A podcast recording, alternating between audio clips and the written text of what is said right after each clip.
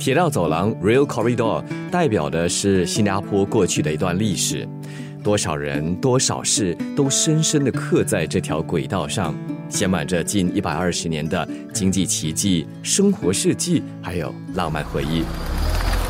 锁定生活当下，探索生活细节，掌握生活律动，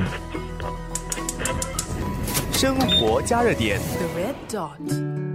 一九零三年建成的铁路线，其实并非全线是我们所熟悉的那条长约二十四公里的铁路。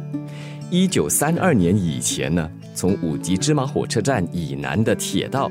并不路经今天的东林府和亚历山大一带，而是另有一条所谓命运坎坷的路线。今天，我们就跟随国家文物局研究员吴庆辉，通过想象来走一走这条南部铁道的旧路线。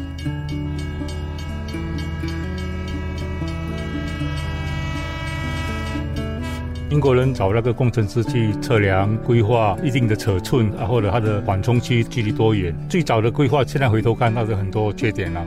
譬如说，在一九零七年的时候，旧的铁道线是在我们的那个 Tang Road，就是富康林以前国家剧场那一段，以前是铁道，所以它往南部要去海港那边，所以乌兰啊、五级芝麻的资源要送到海港，然后运送出去，所以往南部就会经过现在有的牛车水的一边，所以太接近民居了。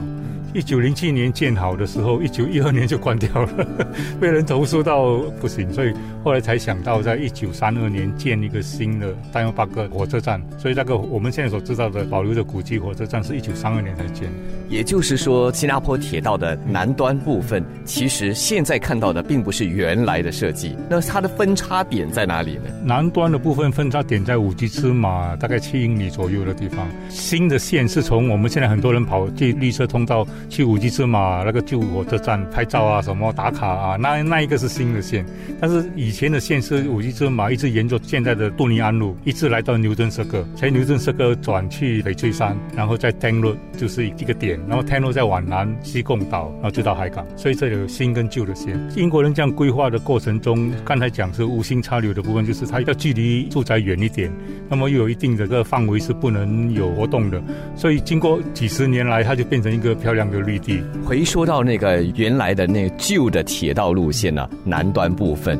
在今时今日，我们还可以看到任何的痕迹吗？其实已经有了，就是那个达圣达斯敦那个小公园，老一辈的可能记得精武体育会啊，他们打太极的地方啊，就是在那个田鹅公戏街后面那个小山。其实那一条就是以前的铁道，也就是说现在的那个很贵的政府租 Pinnacle 后面的一个小小的长形的公园，对，就是以前的铁道，而且它还有一个地下道，从 Nail Road 之。下穿过对吧？对对对对对，所以所以和它的它就留保留下来。所以现在的那条算是公园步道啊，叫做 Duxton Plain Garden，就是当年的铁道。当年的铁路对，所以这条铁路往北走的话，就去到那个啊新加坡河。当时新加坡河有一个叫做西贡岛，因为以前那个那个地方都是由越南那边来的货品嘛，所以他们叫布劳塞贡。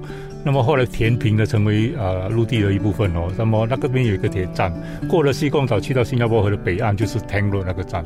那个算是当初第一座火车中站吗？在中间，对他来讲，他们叫做 Singapore Station，所以是一个站。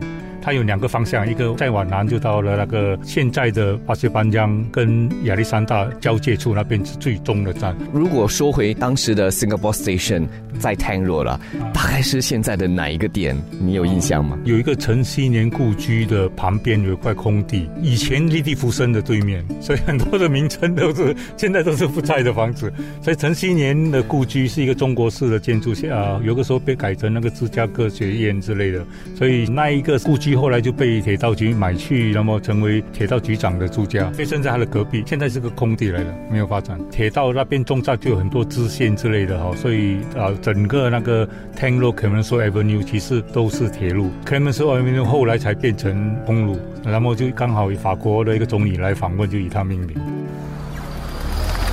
锁定生活当下，探索生活细节，掌握生活律动。